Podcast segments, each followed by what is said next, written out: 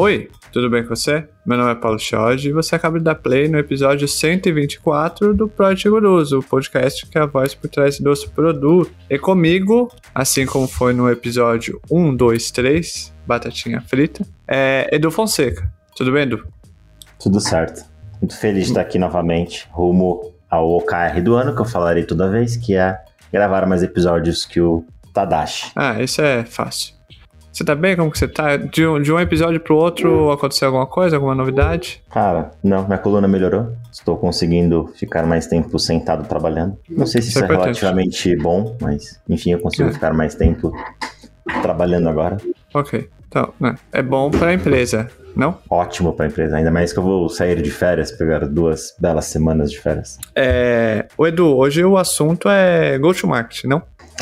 Cara, é um assunto que eu particularmente sou apaixonado por.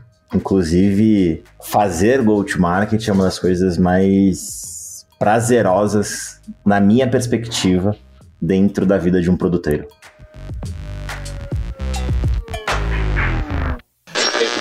Se você é uma daquelas pessoas que gosta de aprender trocando ideias com experts, colocando a mão na massa em projetos práticos e recebendo mentoria de grandes nomes do mercado, e muitos desses nomes já passaram por aqui, a dica do PG para você dar o próximo passo na sua carreira são os cursos da Terra.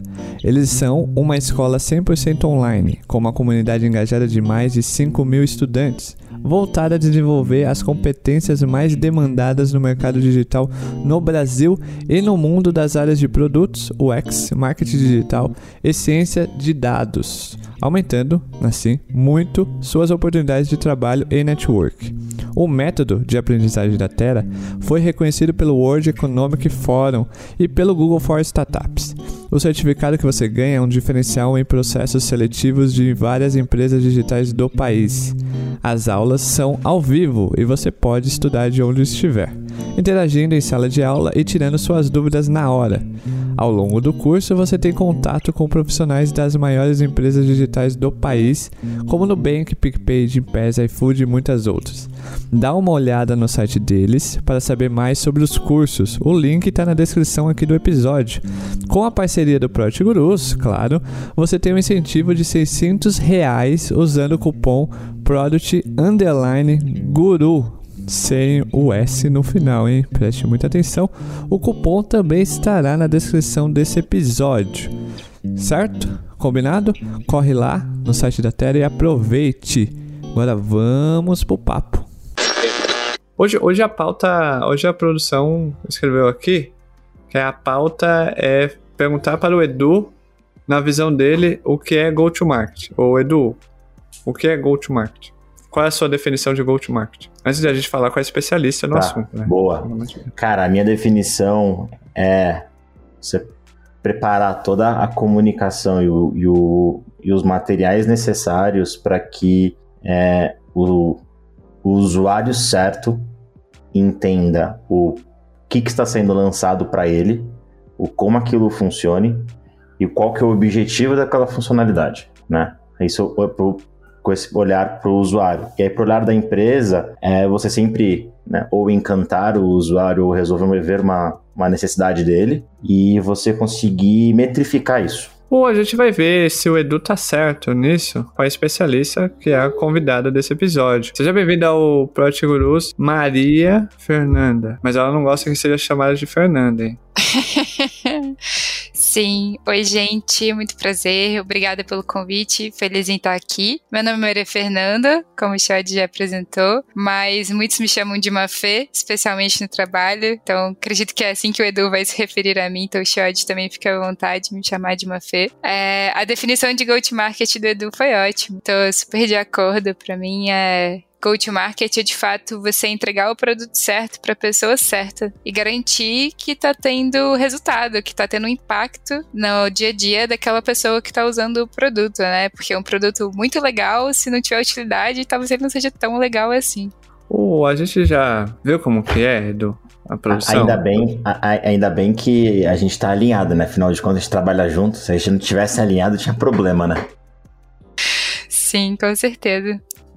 É, ótimo. Esse, já, esse corte já serve para os seus líderes Ó, ó, estamos alinhados, hein? Eu e a Mafê já estamos alinhados aqui, ó. Sem provas. estamos alinhados. Não é? É, ô, ô, ô Mar, vou chamar de Mar, Mafê. Fica tá? à vontade. Pra começar nosso papo, a gente já falou qual é a definição do go-to-market, é, mas qual é a sua história? Boa. Bom, de- primeiro de tudo, sou mineira atualmente, e estou morando em Minas atualmente. Já morei no Rio. É, eu sou formada em jornalismo pela Federal de Juiz de Fora, aqui em Minas Gerais. Mas a minha experiência assim no mercado foi especialmente com marketing de conteúdo. Também trabalhei com assessoria, produzi muita campanha. Como uma boa pessoa formada em comunicação, já fiz um tanto de tudo, assim, até cair em marketing de produto, que foi algo completamente novo para mim. Eu nunca tinha trabalhado com marketing de produto até chegar na Vetex. Então, profissionalmente, essa é a minha história. E pessoalmente, bom, eu divido a casa com três seres: o meu namorado e dois cachorros, filhotes, vira-latas, gal, que são umas fofuras. O que é mais difícil, fazer go-to-market ou cuidar dos dois cachorros e do namorado? Definitivamente cuidar dos dois cachorros. Não, meu namorado não precisa cuidar, não, que ele é um, um homem bem resolvido, eu não, não preciso disso. Mas os cachorros, olha, é todo dia uma grande aventura. E aí você falou que sempre trabalhou na, na, na esfera de comunicação, fazendo algumas alguns trabalhos ali de, de... Nossa, fugiu a palavra. Conteúdo. de conteúdo. Você fez alguns trabalhos, bastante trabalho de conteúdo, de comunicação ali. Mas o que te fez querer trabalhar com marketing de produto de fato? O que fez você se apaixonar Uhum. pela, pela área? Boa. Primeiro, acho que é legal contar, até porque podem ser que tenham pessoas ouvindo que estejam mudando aí de carreira, começando na área de produto e de marketing de produto. Eu tinha um foco mais em conteúdo, né, em marketing digital, e o meu atual chefe, Lucas Bacic, que é um cara incrível, ele me abordou no LinkedIn porque ele queria alguém para o time que tivesse a bagagem de conteúdo, mas que tivesse disposto a fazer essa transição para marketing de produto. Ele estava formando o time. É, a gente conversou e eu acho que o que mais me chamou a atenção foi a possibilidade de usar várias competências e habilidades diferentes que eu sentia que eu tinha desenvolvido ali- até ali. É, num mesmo lugar, assim, poder exercitar um olhar mais analítico e um pouco mais de gestão, ao mesmo tempo que também trabalhar com comunicação, que é a minha área de paixão, assim, que eu gosto muito. Além da formação em jornalismo, eu também tenho pós em ADM, sempre gostei do universo de negócios. Então eu vi como uma oportunidade de unir esses mundos, assim, de trabalhar com marketing, é, trabalhar com produto, no caso, era algo realmente muito novo para mim, e tendo aí quase né, um ano e meio de, de VTEX e um ano e meio com marketing de produto, eu descobri de fato que eu adoro fazer isso, assim, e fui descobrindo realmente na prática. Eu não sabia o que era e fui aprendendo no dia a dia, num universo super complexo que é a VTEX, assim. Muito bom, Mafê, muito bom. Uma das coisas que acho que, acho que ficou bem claro, inclusive no, no episódio 119 do PG, é que existe uma grande diferença entre PMs e PMMs, né? E hoje você é, atua em mais, né, cuidando de mais de um time, né? Uhum.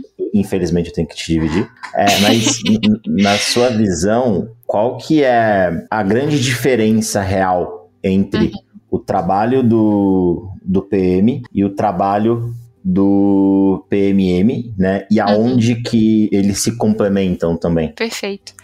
É, eu acho que eu começo dizendo que os dois trabalham muito melhor se trabalharem juntos, assim, né? É, acho que entender essa diferença é super importante, vou falar um pouquinho dela, mas pra mim não existe o PM que começou o trabalho e aí ele passa pro PMM, né? É um trabalho totalmente conjunto que vai muito do início do desenvolvimento do produto. Para mim, o PM ele de fato vai ter o olhar, a orientação para o produto, para a necessidade do cliente, para aquilo que ele está desenvolvendo. Ele vai ter a rotina com o time de engenharia, com o time de desenvolvedores, enfim, com product designers. É, e o PMM, ele vai ter um olhar mais sobre como que aquele produto se encaixa no mercado, né? Como é a melhor maneira de comunicar e posicionar e se aquele produto realmente tem um market fit, tem espaço para ele no mercado, se ele é necessário, assim. E ele sendo, qual a melhor forma de traduzir a essência e o valor dele numa linguagem que o mercado entenda, faça sentido e por isso ele passe a consumir, a usar aquele produto, né? Porque o cliente ele consome aquilo que ele entende, não necessariamente que é melhor para ele. Então, muitas das vezes as pessoas apresentam um produto de uma forma tão sofisticada que o cliente acha que nem é para ele, porque é muito sofisticado, mas às vezes é exatamente aquela solução que ele precisa. Então, eu vejo muito isso. Eu acho que o PMM ele contribui muito com a visão de mercado, de posicionamento, de trazer questionamentos é, acerca de aonde a gente quer chegar com esse produto, dos objetivos que a gente tem com ele de cada fase, né? Então, close de beta, com quem que a gente vai testar, como que a gente vai convidar, enfim, e, e assim por diante, como é que a gente apresenta tanto para a base de cliente, mas também para o mercado externo, assim, vende esse produto para fora, que acaba fortalecendo a imagem da empresa, né? Então, é isso que eu,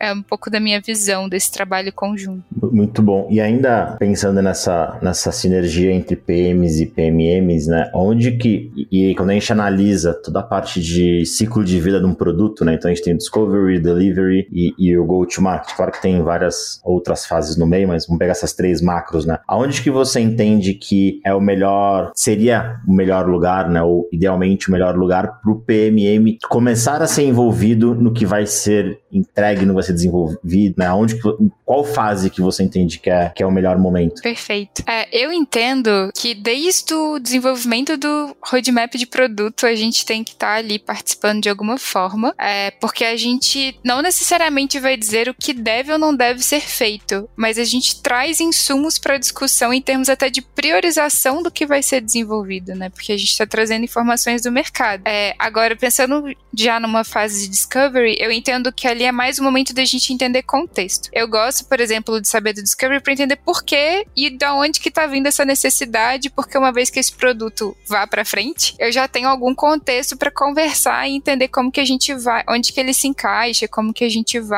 se organizar dali para frente. Agora, para mim é essencial a fase beta, é entender quais clientes a gente está testando, por que esses clientes, é, conversar com os clientes durante essa fase, né? A gente teve essa experiência juntos de ouvir dos clientes em fase de close de beta, tanto do convite quanto do que, que eles enxergavam de positivo e negativo do produto. E isso foi um, um insumo fundamental quando a gente foi pensar em posicionamento desse produto na hora de lançar. Porque eu já sabe, porque o posicionamento ele vem do cliente. Eu não preciso inventar, eu tenho que ouvir o valor que o cliente está enxergando e traduzir isso, né, da melhor forma possível. Então, para mim, a gente, é, eu acho que o PMM ele não tem um trabalho braçal desde o início, mas o contexto ele é importante e eu acho que ele entra mais na execução a partir do beta para frente, assim, porque ele já começa a olhar como que isso vai ser apresentado pelo time de vendas, entender até para começar a pensar nas métricas para ter o que apresentar para o time de vendas, né? Então, olha como que teve esse resultado, enfim, como que a gente pode apresentar isso no sales deck e, e outros materiais que sejam criados depois. Um, uma coisa que me, que me pega quando o assunto é go-to-market é que aparentemente todos os conteúdos são muito espuma e pouco líquido.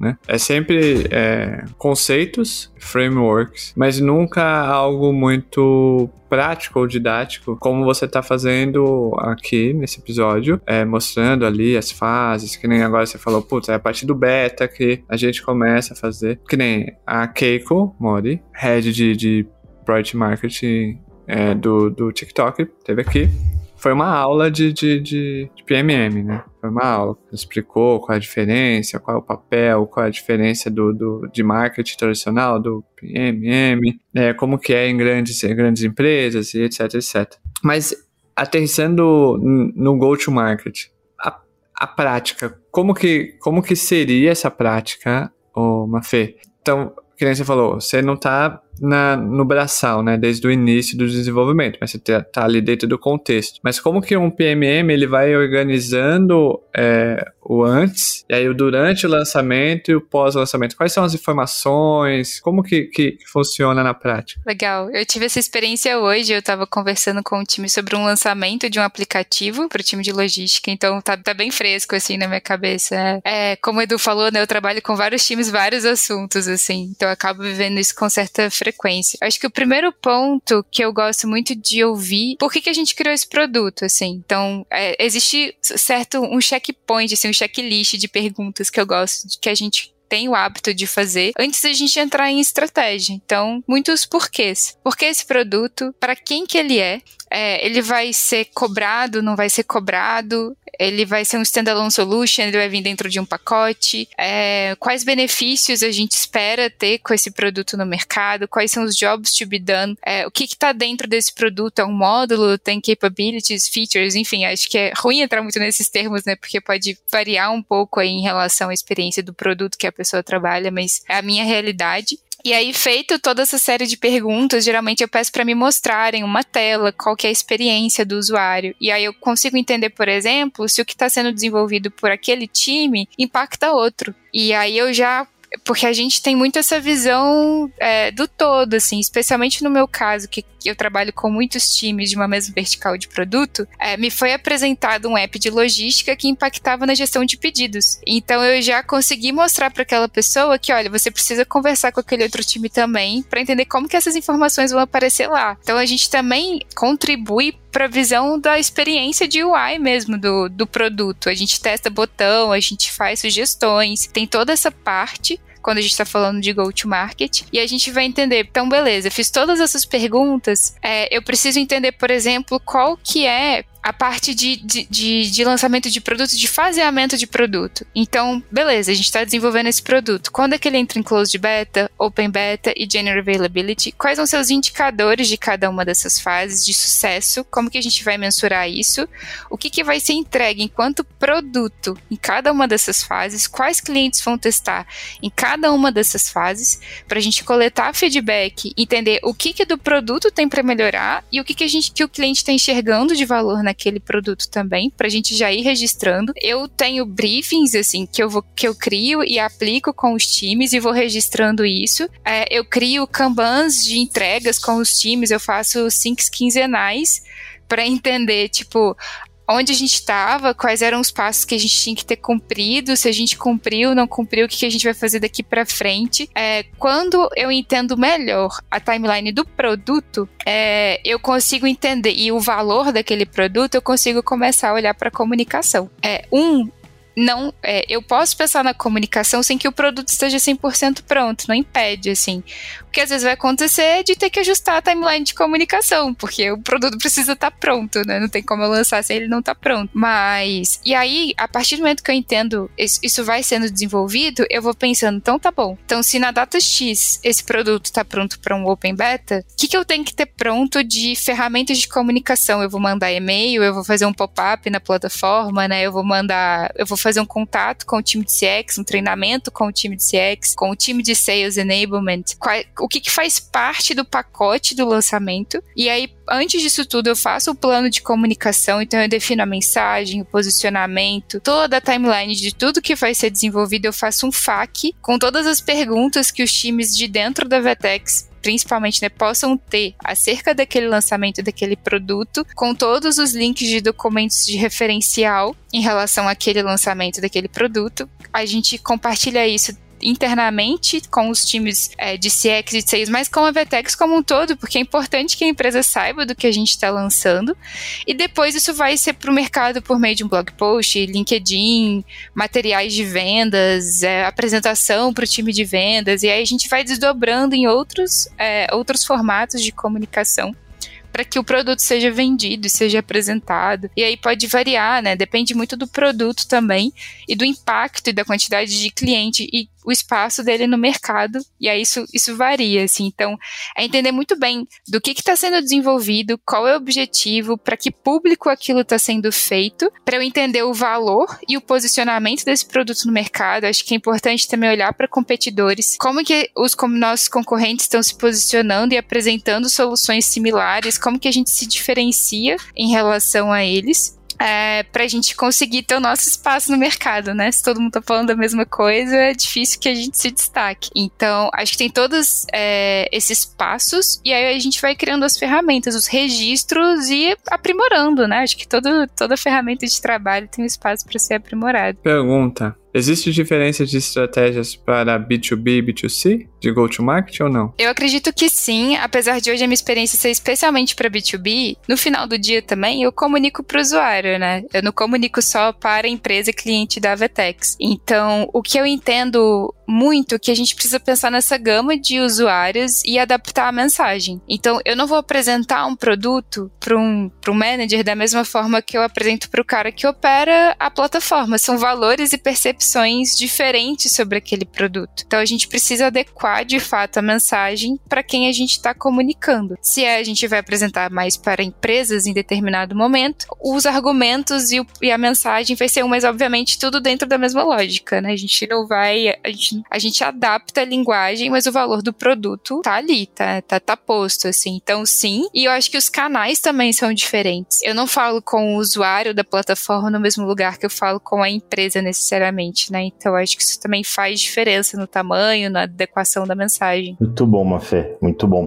É, uma coisa que você, que você comentou, e eu acho que a gente teve uma experiência que eu acho que foi muito bacana, eu considero uma experiência de sucesso, é, principalmente quando a gente fala em, em empresa B2B, que é como que a gente fez o nosso closed beta, né? E, e enfim, final do ano passado a gente lançou um produto junto, e aí será legal, acho que será legal até para para as pessoas que eventualmente estão querendo migrar para essa área, enfim, para próprio provavelmente PMs ainda novos que nunca fizeram lançamento, ainda vão fazer o primeiro lançamento, que explicasse um pouquinho como é que foi, primeiramente, o que que é um closed beta, depois como que foi e qual a importância dele e por fim, se você acredita que em todo tipo de lançamento deve existir um closed beta. Eu tô, tô pegando a, a manhã do Xiaoli de emendar quatro perguntas numa só. Não é? Vamos lá, vamos testar todas as minhas habilidades de jornalismo. É, vamos começar pela definição de closed beta, né? O que que é um close de beta. Eu acho isso muito engraçado, porque quando eu entrei na Vetex, todo esse universo era muito novo, as pessoas falavam isso comigo, eu sempre concordava, assinava, não, claro, e tô entendendo tudo enquanto eu tava digitando no Google e pesquisando close de beta,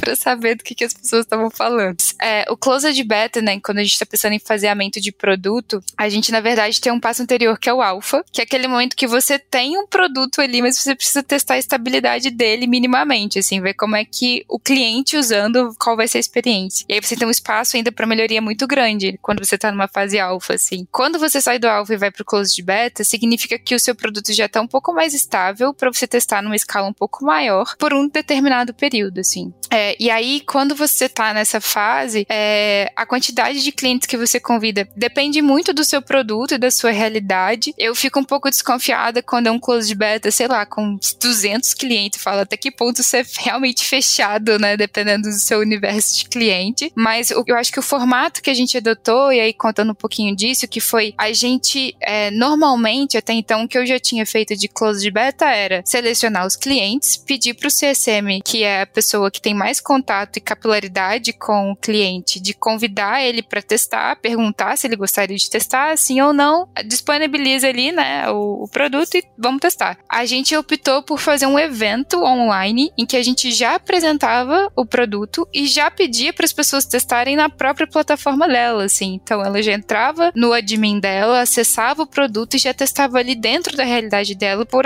durante aquele evento. E no final a gente já abriu um board do Miro para a pessoa poder colocar as percepções positivas e negativas e sugestões, né? Eu acho que isso foi muito legal. Primeiro que eu acho que testar um produto ao vivo exige coragem, porque é isso, né? Você tem que estar aberto para ouvir o que o cliente trouxer para você. É, a gente fez com grupos fechados, menores de até 10 clientes por sessão. Se eu não me engano, a gente rodou duas ou três sessões, né? Agora eu confesso que três, três sessões. É, o, o Edu me mostrou aqui na tela o dedinho Tô concordando com nada. E aí a gente fez até três sessões e foram muito ricas porque a gente é, pegou segmentos de mercado diferentes. A gente optou por clientes com portes mais complexos, porque a gente entende que a maturidade e visão deles sobre o produto agregariam muito pro que a gente estava desenvolvendo. E ali já, já foi possível selecionar muito insumo do valor daquela entrega, né? E da expectativa do cliente sobre daquele produto. Tipo, esse produto ele precisa existir de fato, ele tem muito valor, né? E aí já deu para coletar algum, algumas percepções. E depois a gente rodou por um período com esses clientes e a gente foi coletar feedback de novo, depois de um tempo, até que a gente foi, a gente nem foi, a gente foi do closed pro general availability, né, disponível para todo mundo. A gente não teve a fase de open beta. É, e aí, por que não ter o open beta, né? Se faz todas as fases ou não, se faz closed, se não faz open, enfim. O open beta, você entende que o produto ele já tá mais estável, ele não vai sofrer nenhuma grande transformação assim, mas ele ainda tá em beta. Pode ter bug, pode ter alguma coisinha ali que ainda pode apresentar um cenário novo que a gente não conseguiu mapear no closed e que tá totalmente possível de acontecer. Então, por isso ele ainda tá em beta. Até que ele vai para GA, porque significa que, tipo, é isso. O produto é esse. Daqui para frente, o que mudar é, são melhorias naturais de um produto que evolui, né? É, que é o que a gente tá vivendo agora com esse produto que a gente lançou no passado, que a gente viu espaço para melhoria e que ótimo, né? Que a gente tem espaço para evoluir. É, eu não acho que a gente sempre tem que obedecer essa ordem ao Closed, Open e General Availability. Eu acho que depende muito do produto e do quão bom foi o Discovery e do quão bom foi a etapa anterior que você tá resolvendo pular a próxima, assim. Eu sei de produto que tá em closed beta há muito mais tempo do que deveria, ou às vezes está lá em open e falta aquela coragem para colocar em já e ponto, né? Então, eu acho que vai de fato da estratégia, da maturidade, da qualidade de cada uma dessas fases e de colocar na, na rua mesmo. Acho que colocar na rua faz o produto amadurecer muito mais rápido, assim, do que ficar sempre também testando, testando, testando. E acho que vale acrescentar também que o teste, ele não necessariamente vai ser sempre com a base toda de clientes. Você vai testar internamente com o seu time para você pegar aqueles bugs iniciais, assim, enfim, até você pode pular do alpha pro open, por exemplo. O quão bem você vai ter feito esses testes, né, internamente. Então, assim, é, isso varia bastante. Só, só, uma coisa legal de adicionar é que, pelo menos aqui, né, no, no, no, nos times que, eu, que eu, eu sou o PM, a fase open é, sou eu. Fase open, desculpa. A fase alpha sou eu, né? O time brinca falando que eu sou o mão podre, que normalmente quando as coisas são para quebrar, quebram na minha mão, né? Então a gente brinca aqui no, no time de analytics que a fase alpha é joga na mão do Edu e dá um, umas três horinhas para ele. Muito bom. Uai, se todo o time tivesse um alfa assim, aí tava ótimo. o Edu falou de analytics, e esse é um ponto muito importante, não? Quais são as métricas que você, Mafê, é, acompanha no seu dia a dia com os produtos da Vtex, mas que você acredita que seja também métricas meio que default ou que já tem que todo PMM tem que ter tem que ter ciência. Legal. É, a gente acompanha muito satisfação em relação àquele produto. Então a gente faz pesquisa CSAT, né? Eu e o Edu a gente adotou um formato um pouco diferente que era para olhar não só para satisfação, mas sobre o impacto e a utilidade daquele produto na rotina do time, né? Para o qual a gente estava lançando. Então isso também foi muito legal. Acho que é um indicador super válido. É, e focando mais em métricas PMM, é tanto a parte de adoção, porcentagem de da base de usuários que passam a utilizar é, frequência de acessos àquele produto, daquela solução também, isso tem relevância pra gente. É, e também é, pensando em estratégias de upsell e cross-sell, né? Então, se aquele produto se mostrou super válido, se a gente tem uma boa base de usuários usando, como que a gente pode apresentar isso para clientes que ainda não estão usando, baseado nos resultados que os que estão usando estão tendo, e também numa estratégia de vendas. Então, a gente utiliza essas métricas de sucesso material de vendas vendas, assim. Então, por exemplo, aí no caso, né, a gente estava falando de.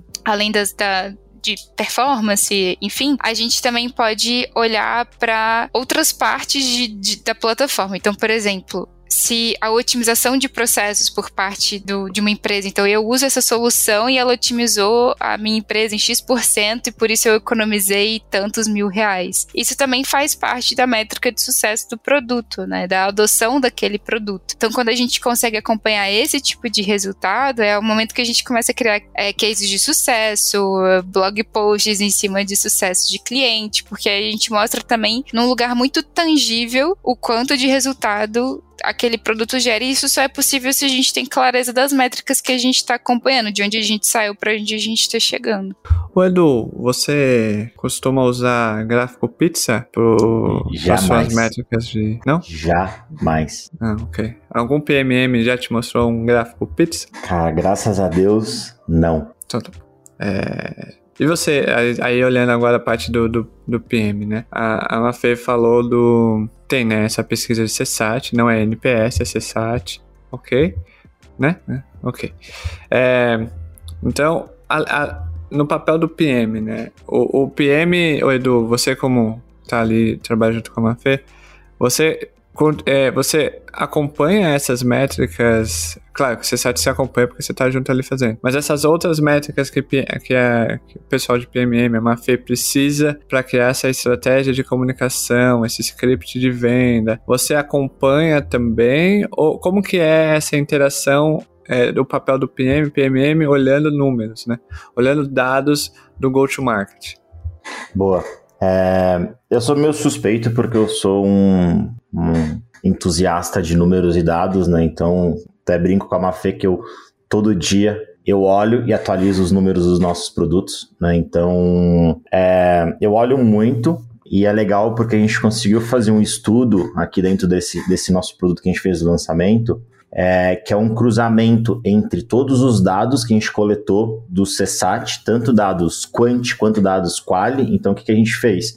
A gente tem um count né, de quanto, quantas é, respostas cada cliente deu e qual que é o CSAT de cada cliente, que basicamente é né, o negativo, é, o positivo dividido pelo total de respostas. E além disso, a gente fez um trabalho muito bacana de tabulação dos feedbacks que isso ajudou muito a gente, a, principalmente a mim, a priorizar meu backlog, né? E aí, com isso também, o que a gente fez? A gente cruzou com dados de uso para validar algumas hipóteses. Por exemplo, será que os clientes que estão mais reclamando são os clientes que menos usam? E até essa semana, semana passada, eu e a Mafei foi olhar os números e não. Os clientes que mais é, respondem de maneira negativa no CSAT são os que têm mais índice de uso é, e de frequência. Então, são os clientes que estão utilizando semanalmente ou quinzenalmente o nosso produto. Então, é muito legal porque você começa a validar algumas hipóteses e fala, putz, não, então quer dizer que a gente acertou no, na persona eles estão insatisfeitos e quando você olha para o CSAT, você vê o que, que eles estão mais pedindo. Ah, eles estão mais pedindo essa, essa métrica e aí você começa a cruzar as pontes. Então, os clientes que mais usam, normalmente são os que mais reclamam e eles pedem essa evolução de produto. Então, com dados, você conseguiu construir todo um racional para abastecer o seu, o seu backlog, né? Que é muito que, por exemplo, é, do Continuous Discovery, né? Que é basicamente isso, você continuar analisando a performance e uso dos seus produtos, né? Angariando é, é, feedbacks com eles para você abastecer o seu backlog. E tem várias maneiras, né? A gente optou por usar o, o Customer Satisfaction, né? o CSAT, mas na época a gente chegou a discutir se não valeria a pena, por exemplo, a gente pensar num effort score, por exemplo, né? Se, pô, será que a gente sabe exatamente qual é o job to be done? Pô, vamos perguntar para o cliente se ele conseguiu ou não resolver aquele job to be done, não simplesmente se ele está satisfeito ou não com o produto, né? Então a gente levantou algumas hipóteses aqui, eu e a Mafê, tanto que eu, eu, eu na época de lançamento, né, acho que eu e a Mafê a gente se falava quase oito horas por dia, né? Então, para alinhar tudo, deixar todos os nossos produtos instrumentados. Então, por exemplo, uma outra responsabilidade muito forte do PM é garantir que o produto está instrumentado. Se por um lado o time de PMM ele vai instrumentar, ativar e, e, e disparar as pesquisas, o PMM tem que garantir que o time dele está instrumentado, que o produto dele está instrumentado, seja via Amplitude, Mixpanel, Google Analytics, whatever. Então, ele tem que garantir isso para você conseguir fazer esse cruzamento, né? É, afinal de contas, o que não é medido não traz resultado. Se você não conseguir ter esses dados, você nunca vai conseguir responder uma simples pergunta que é: valeu a pena você parar quatro, cinco engenheiros por três meses? Valeu a pena fazer isso? O, esse, esse, essa estratégia de vocês aí é muito boa e, e aparentemente simples, não? É, acho que o esforço só está na parte quali, né, de tabulação, é a pedra no sapato de todo, toda a empresa, é conseguir tabulações é, fiéis, não? Corretas, principalmente do pessoal de, de atendimento, etc.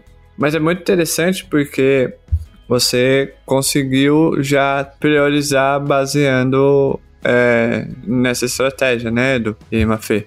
Então, poxa, é, as pessoas que mais reclamam são as que mais usam o que elas estão precisando, né? É essa funcionalidade. Pô, então vou priorizar, ah, Edu, feira, por que a gente está priorizando? Não, porque essa funcionalidade é da parcela X que tem a frequência Y, o que vai gerar um impacto AB elevado a dois, não sei. É, então você já meio que você consegue visualizar de forma simples é o impacto que essa, essa funcionalidade vai ter, né? Achei bem interessante. Acho que, acho que você que está ouvindo esse episódio poderia testar essa estratégia no produto que você tá, né? é, porque é um continuous de, é, discover é, que menina Teresa não ensina, mas Mafê e Edu Fonseca ensinaram nesse episódio. Então, o que, que a gente faz? Chupa Teresa. É, basicamente isso. A gente também tem continuous discovery aqui no Brasil. Ô, ô, ô Mafê, quais são os, os maiores desafios? Porque, só uma pergunta, né? Antes. Você cuida de, pro, de produtos globais, certo? Ou não? Sim. Uhum. Ótimo. Muito obrigado, porque se você falasse não, eu ia passar vergonha agora. A pergunta é sobre isso. Uma coisa é você ter toda uma estratégia de, de comunicação e quem é do marketing, tem background do marketing, que nem eu, sabe, assim, estuda, é, lê, sabe que você tem que respeitar contextos, uhum. personas, linguagens, é, etc, dependendo de regiões. Sim. No Brasil, a gente aprende que existe vários Brasis, certo? Com certeza. Quando você está trabalhando numa, numa empresa global, cuidando de, de produtos globais, como é o trabalho do PMM para poder converter, né? Isso, porque uhum. a mesma comunicação do Brasil não é não, não pode ser, né? A mesma, por exemplo, para a Europa, uhum. ou para a Ásia, ou até mesmo para os Estados Unidos, né? Mas como, como uhum. que funciona? Olha, é, comunicar produtos globalmente definitivamente não é simples. Assim, enquanto você estava falando, vieram várias situações na minha cabeça sobre ilustrando como isso não é simples. Desde é, o trabalho do PMM envolve muito alinhamento. Assim, a gente faz muita reunião não é porque a gente é improdutivo, mas é porque a gente precisa de fato apresentar timeline, é garantir que todos os times envolvidos em todas as frentes de um lançamento de produto estão a bordo daquela estratégia. Então, isso envolve o time de produto, obviamente, que está desenvolvendo ali, mas envolve global marketing, envolve CX, envolve sales, envolve. É, suporte, dependendo do que for acontecer, né? E isso é a nível dos idiomas que a gente trabalha. Então, no mesmo dia, envolve education, envolve localization, né, toda a parte de, de documentação e de tradução. E aí eu acho que legal até, eu disse tradução, né, mas acho que o trabalho de localização é mais do que traduzir. É, não é simplesmente colocar no jeito daquele idioma, mas é como naquela cultura aquele produto é mencionado, assim, como ele é referido. Não é simplesmente pegar e traduzir tela para screen. Às vezes, screen não vai ser o termo necessariamente mais utilizado é, num país, vai ser outro, né? Então, ele, o time de localization, ele não só traduz, como ele de fato localiza da forma mais nativa possível a sua comunicação, o produto, enfim. E aí ele tanto faz esse trabalho para tela quanto para parte de divulgação. Então, assim, acho que essa foi uma lição super importante que eu e o Edu a gente teve no lançamento que a gente fez, porque a tela que a gente estava lançando, ela precisava ser localizada para todos os idiomas que existem da plataforma Vetex. É, e é isso daí muda muito. E aí, a gente precisa garantir que a documentação esteja usando os mesmos termos apresentados na tela pelo time de localização. E isso gera ruídos, é, é, é natural, assim. Então, a gente tem que conferir e conferir e conferir. E da realidade do PMM é reunião em espanhol, inglês e português o dia todo de assuntos diferentes, assim, porque, por exemplo, no caso eu cuido de mais de um produto. Tem produto, os produtos de analytics que eu acompanho com o Edu,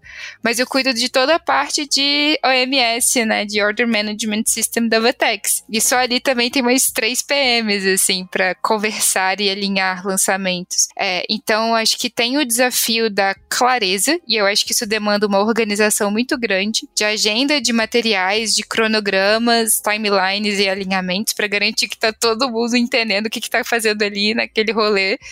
É, e tem essa parte de fato de entender. É, por exemplo, quando eu e o Edu a gente estava analisando os dados, de um produto de analytics, era muito natural que no primeiro momento, numa hipótese nossa, os Estados Unidos usassem mais do que o Brasil porque os Estados Unidos têm uma cultura orientada a dados que a gente ainda não tem. Então, a, apesar da gente ter menos clientes nos Estados Unidos do que no Brasil, o número de clientes dos Estados Unidos usando era maior do que o Brasil porque a gente ainda não tem uma cultura orientada a dados. A gente tem uma deficiência de análise de dados, né? E isso para esse produto, mas tem outras situações.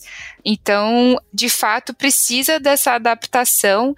Então, uma cultura vai valorizar mais uma parte do produto do que outra.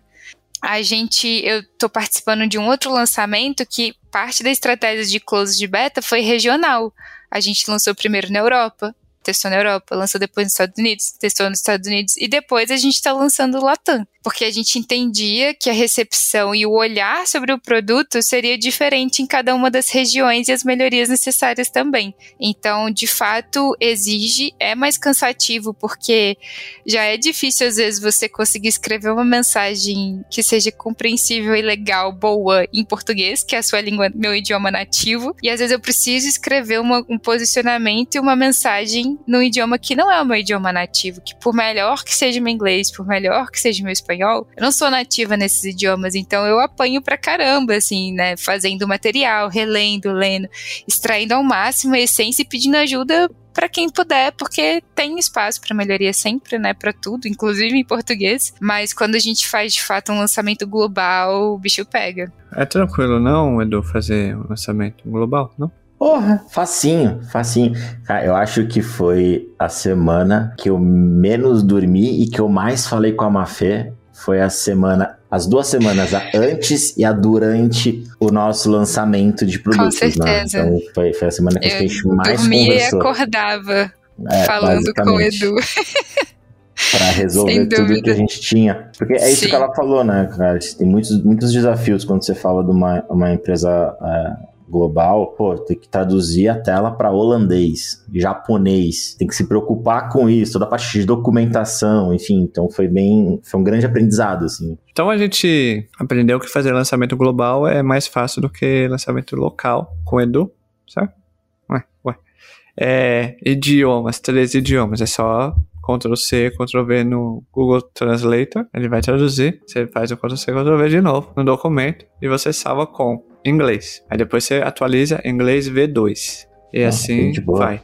Entendeu? Tem é? extensão é? que faz isso já, ô Shad? Olha aí. É, suave. E a gente também aprendeu sobre go-to-market e uma estratégia bem bacana que o PM e o PMM usam de discovery contínuo. Bem interessante que ajuda a priorizar também, backlog, etc. Mafê, muito obrigado pelo seu tempo. Eu sei que a sua agenda é concorrida, trabalhando aí na Vtex, né? Com esse. Vtex é um monstro, né? Muitos produtos para cuidar, global, então eu sei que seu tempo é, é precioso, então muito obrigado, viu? Uh, o perfil da, da Mafê vai estar na descrição do episódio, do LinkedIn, vai lá, manda um oi mas você tem que mandar oi em 13 idiomas. Ai, muito bom. A gente não precisa mandar, pode assim, mandar um oi no adicionar nota e falar: Oi, ouvi o podcast, vamos trocar uma ideia, porque eu fico muito noiada quando alguém me adiciona no LinkedIn out of nowhere. Tipo, por que, que essa pessoa tá me adicionando no LinkedIn? O que, o que você quer trocar aqui? Então manda uma notinha, que aí você aquece meu coração de noiada. Podemos Isso, até fazer uma então... métrica disso aí, ó. O lançamento do episódio. Já tem uma métrica aí, ó. Isso. Isso. É, quantas pessoas vão adicionar no LinkedIn. Sim. Se flopar, fica baixo, edita, pá, corta essa parte aí, fica tudo certo. então na nota você coloca oi em 13 idiomas e o porquê que você está adicionando, né? O que que você... Ah, vim pelo... Não, faz assim. Melhor, vamos otimizar o, o rolê. Manda oi ouvir o podcast. Ponto. Você pega essa frase, joga no Google Tradutor, 13 idiomas, copia e cola as 13 na nota. Ponto. Certo, Edu? Só pra deixar a Mafê maluca. Vai no mínimo me entreter, pode ter certeza que eu vou rir bastante, me divertir no processo. Edu, muito obrigado, viu? Ah, sempre é um prazer estar aqui. É, e eu faço das, das palavras da, da Mafê as minhas, assim, quem quiser trocar mais ideias sobre o Go-to-Market, eu particularmente sou apaixonado pelo tema, gosto muito mesmo, só me procurar no LinkedIn ou também. Então, você que deu play, ouviu até aqui, muito obrigado. Link do, de novo, do perfil da Mafê na descrição, outros links aí na descrição também, e não esqueça de seguir a gente aqui no Spotify, Apple Podcast, independente da plataforma onde você está ouvindo, siga a gente aqui. Siga a gente no Instagram, LinkedIn também, tá? É, tamo junto. E ouve também, só pra massagear o ego do PM Edu, ouve o episódio anterior, que é o próximo agora. Se você tiver na reprodução automática, é o próximo agora. O Edu tá presente. Então é isso. Beijo. Tchau. Fui.